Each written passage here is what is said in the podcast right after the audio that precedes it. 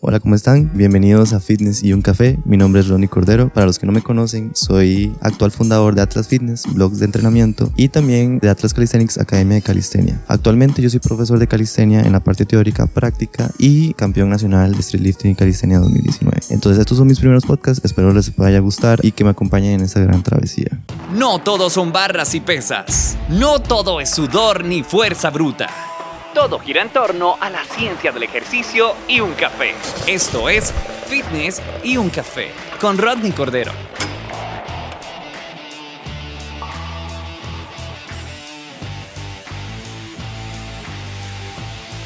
Hola, ¿cómo están? Bienvenidos a Fitness y un café. Yo soy Rodney Cordero y este es otro episodio para la Universidad del UAM. Estoy con terapeuta físico Chris. Eh, vamos a hablar igual como el episodio anterior con Alejandro sobre la importancia de la salud mental en el terapeuta físico. Entonces, eh, bueno, habíamos mencionado que con Alejandro eh, que el terapeuta físico invierte en su salud mental y, la psiquis, ¿verdad? la psicología, no es solo un tema para poder atender a los pacientes, sino también un tema personal. la importancia de tratar de tener una estabilidad emocional. Entonces Dani nos va a decir, Dani, perdón, eh, Chris nos va a decir la importancia de... Listo. Aquí con ustedes, Dani. Hola, pura vida, mucho gusto. Entonces, Dani, eh, ¿cuál es la importancia de que un terapeuta físico invierta en su salud mental? Este, bueno, al ser la terapia física, ¿verdad? Otra rama eh, muy importante, muy grande estos días dentro de todo lo que es salud, em, ¿verdad? Del, ser humano. No tenemos que descuidarnos a la hora de nosotros como profesionales, y no hablo solamente desde el punto de un terapeuta físico, sino desde cualquier profesional de la salud, no debemos descuidar nuestra propia salud y eso incluye la salud mental, ¿verdad? Invertir en nosotros y al mismo tiempo seguir capacitándonos, Em, vamos a ver, seguir em, entendiendo.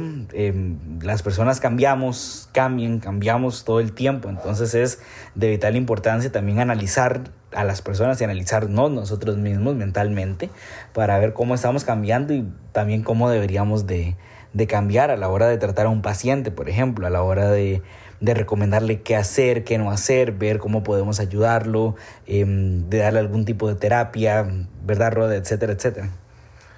Eh, ¿Y has tenido algún tal vez eh, momento de la vida en el cual eh, la parte profesional haya tenido que parar por algún momento, ¿verdad? Por algún tiempo, en lo que inviertes en, en, tu salud mental, algún momento así como bueno, en, salud ocupacional, porque yo también estudié salud ocupacional antes de terapia física.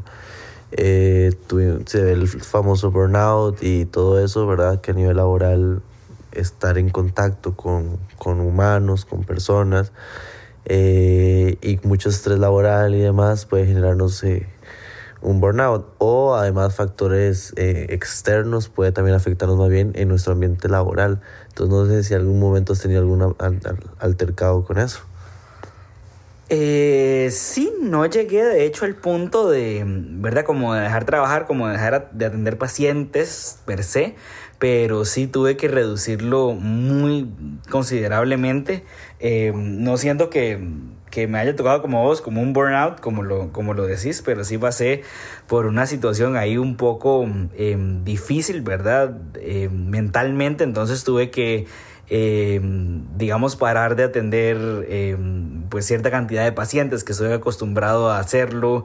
Eh, tuve que parar un tiempo de verdad, de cuidarme de mí, de hacer mis ejercicios, de hacer las actividades que me gustaban hacer Em, y ya, ¿verdad? Como cuando ya volví a estar en control, ya volví poco a poco a mi ritmo de vida normal y bueno, lo he mantenido eh, ya ahora sí un poco más equilibrado, ¿verdad? Balanceando la parte profesional, mi parte personal, mi salud mental, mis capacitaciones, em, etcétera, etcétera. Es, es todo un balance. Eh, me parece que cuando me pasó, digamos, perdí el balance y fue como bastante feo y lo perdí como por bastante tiempo, pero ya estoy de vuelta en, pues donde, donde me gusta estar, donde me siento cómodo y quiero mantenerme así, haciendo un poquito de todo, ¿verdad? Teniendo, como te digo, ese balance que es tan importante. Y cuando era importante encontrar ese balance, ¿qué recomendaciones te dieron para poder encontrar ese equilibrio?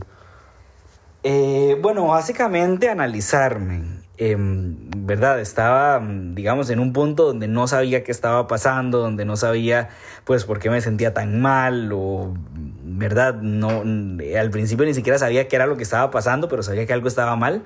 Entonces, primero, em, identificar qué es lo que está mal, ¿verdad? Buscar, por supuesto, ayuda Em, de otros profesionales en la salud. Puede ser, bueno, como vos, un entrenador físico, o si la persona quiere eh, algo más profesional, definitivamente em, como instarlos a, a, que lo hagan. Em, no los van a tratar mal, no los, ¿verdad? no los van a culpabilizar.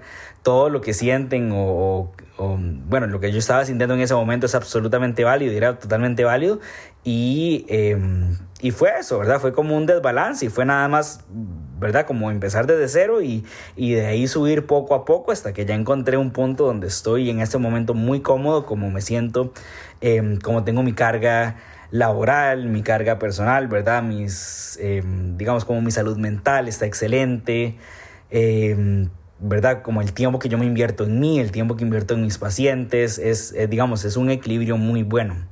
Entonces lo que yo le diría a, pues a alguna persona que esté dentro del, misma, dentro del mismo área de salud es que eh, trate de buscar ese balance simplemente y que, ¿verdad? Si tiene que parar, pues paren y que empieces, de, o sea, desde de, cero ya no se puede ir más para abajo, ¿verdad? Entonces que empiece desde ahí a subir poco a poco cuando se sienta cómodo y ya una vez que se sienta eh, lo suficientemente cómodo, pues que, que decida si se queda así, ¿verdad? Que es lo ideal, ¿verdad? Mantenerse cuando en, el lugar y en las actividades donde uno se sienta mejor.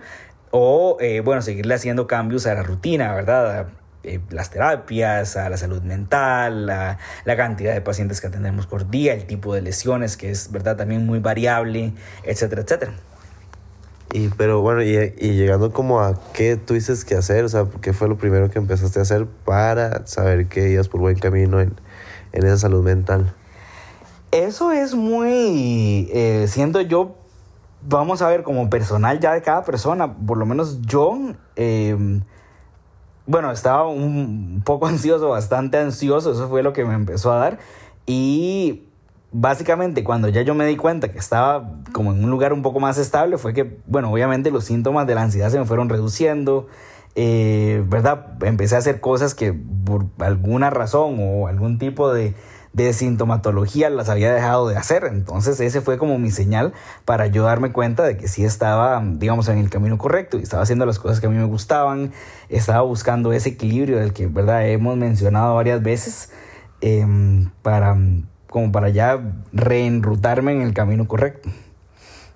Ok, ok. Bueno, es que al menos yo en mi caso lo que he visto eh, es con el ejercicio físico, he pagado citas con psicología para entenderme mejor. Eh, no lo he vuelto a hacer, tengo tiempo de no volverlo a hacer, pero sé que para la carrera de terapia física va a ser también necesario. ¿Y te gustaría volverlo a hacer? De, de, fijo yo lo voy a volver a hacer, nada más que espacio por cuestiones de tiempo y de dinero.